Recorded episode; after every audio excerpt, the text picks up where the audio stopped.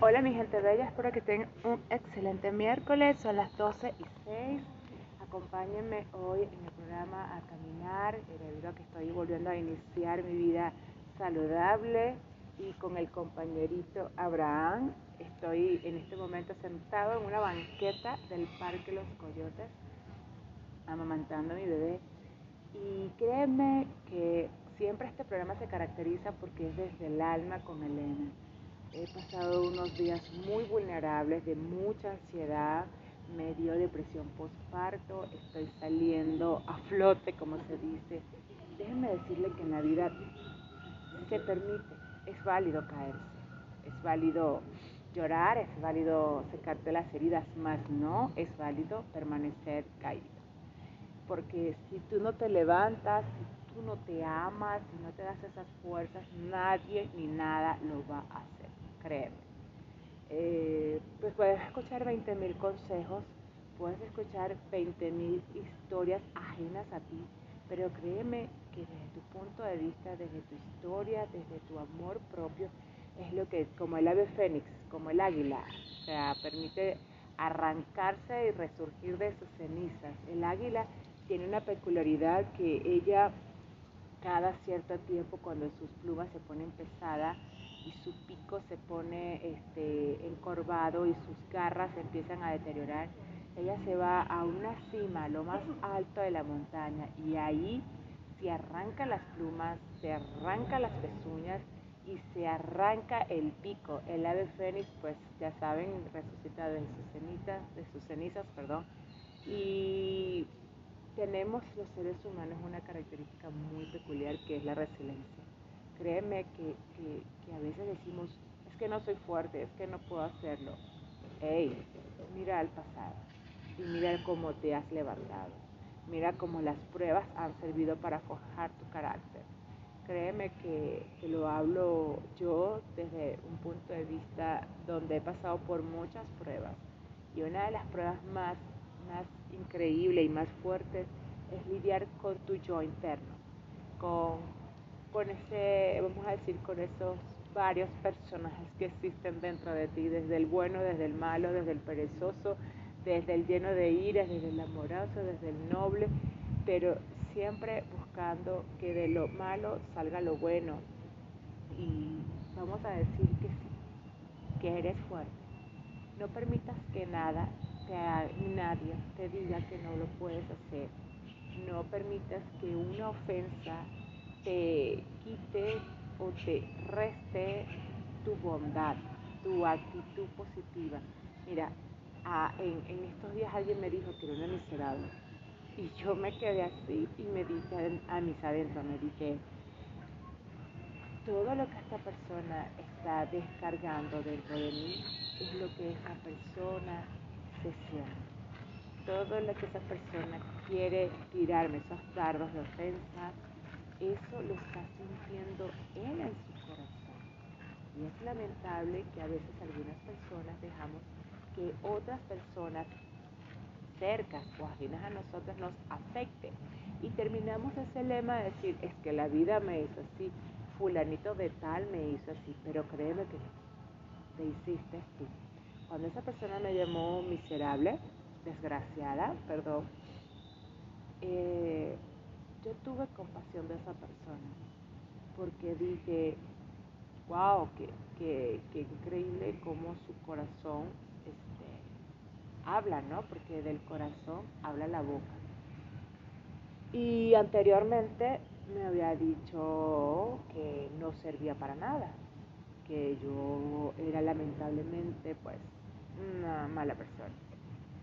Y también me analicé, tengo un carácter muy fuerte tengo estados de vulnerabilidad, tengo estados de explosividad, pero no, no, no, no, no soy una mala persona, no soy una persona mediocre, no soy una persona miedosa, simplemente hay etapas que las otras personas toman de tu vulnerabilidad como para atacar. Así que, mi gente, cuando alguien venga a querer echar encima de ti ese camión de basura que tiene él dentro de su corazón, hay dos formas. Yo soy una persona cristiana y el cristiano no es aquel que anda con una Biblia bajo el brazo ni predicando en las calles. El cristiano es aquel que se asemeja al corazón de Dios. Es aquel que perdona. ¿Y por qué perdona? Tú no puedes andar con ese yugo de odio y rencor encima de ti para que no se te enfermen tus neuronas, para que no se te enferme tu sangre, para que no se te enferme tu corazón con una presión arterial, para que no llegue cualquier enfermedad imprevista y te diga, hola, llegué y aquí estoy y me voy a quedar un tiempo o quizás termine en algo perjudicial. Entonces, de verdad, mire, cuando haya hasta inclusive una escena donde tú digas, wow, o sea, se me viene el mundo encima, detente, respira, llora, grita, trena, pero no permitas que nada a tu alrededor, ni nadie, te haga sentir débil, porque no hay peor enemigo que el miedo que tú puedes llegar a sentir. Yo hace 10 años me detectaron tiroides y antes de esos 10 años yo sentía estados de pánico, porque el nódulo se me, eh, se me crecía y yo sentía que me iba a asfixiar. Una vez que, que hicieron la operación, mi endocrinólogo me dijo, mira, ya te sacamos el nódulo tiroideo, pues y gracias a Dios hicimos un corte congelado y vimos que no había unas células cancerígenas activadas y así que estás sana, tienes que empezar un estilo de vida tú, porque solamente tú eres el dueño del tifón de tu vida. Y yo empecé con este estilo de vida porque primero ya había hecho todo lo destrozado, todo lo, todo lo malo de la vida para destrozarme. Fumar, beber, eh, comer muy mal, nunca me he drogado, ni me drogaré. Pero créeme que he hecho de todo para destrozar mi vida, todo lo malo y siempre eh, dejaba el ejercicio a un lado, a un lado, a un lado, a un lado, a un lado, el amor propio a un lado, a un lado, a un lado, a un lado, y vivía para los demás, suplicaba amor. Hasta que un día me dije, ya es hora, ya, o sea, se acabó este estado de, de, de perezoso, este estado de, de pasividad, vamos a empezar de nuevo, y créeme que ha sido una de las mejores decisiones. Y ahí luché con mi miedo, luché con mi miedo a ahogarme, luché con mi miedo a hacer ejercicio sola, luché con esa voz interna que te dice te vas a asfixiar, no lo puedes hacer, este, mira que te vas a ahogar, no hay nadie al lado para que te dé respiración boca a boca, el corazón se te va a subir las, las palpitaciones a 180 grados, a 180 grados, 180 y así sucesivamente hasta que empecé a aprender a respirar un poco. No sé del todo respirar, no corro maratones. Mm, lo máximo que he corrido en mi vida ha sido 10 kilómetros y lo he hecho en una hora 15. Pero he vencido el miedo. Y ahorita en esta nueva etapa de mi vida, el miedo vino a quererse arropar. Quiso venirme a decir, hola, aquí llegué yo otra vez.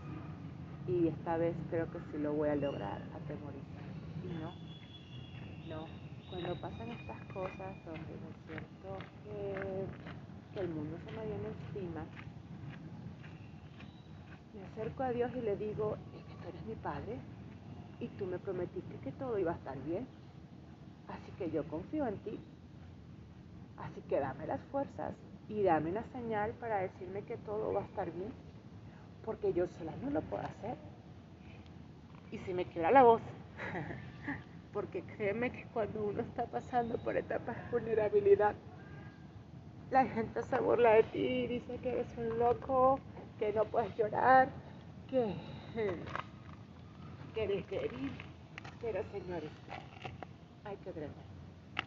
Porque si tú no drenas, el corazón se va a enfermar. Y vas a tener una incomodidad con la vida increíble.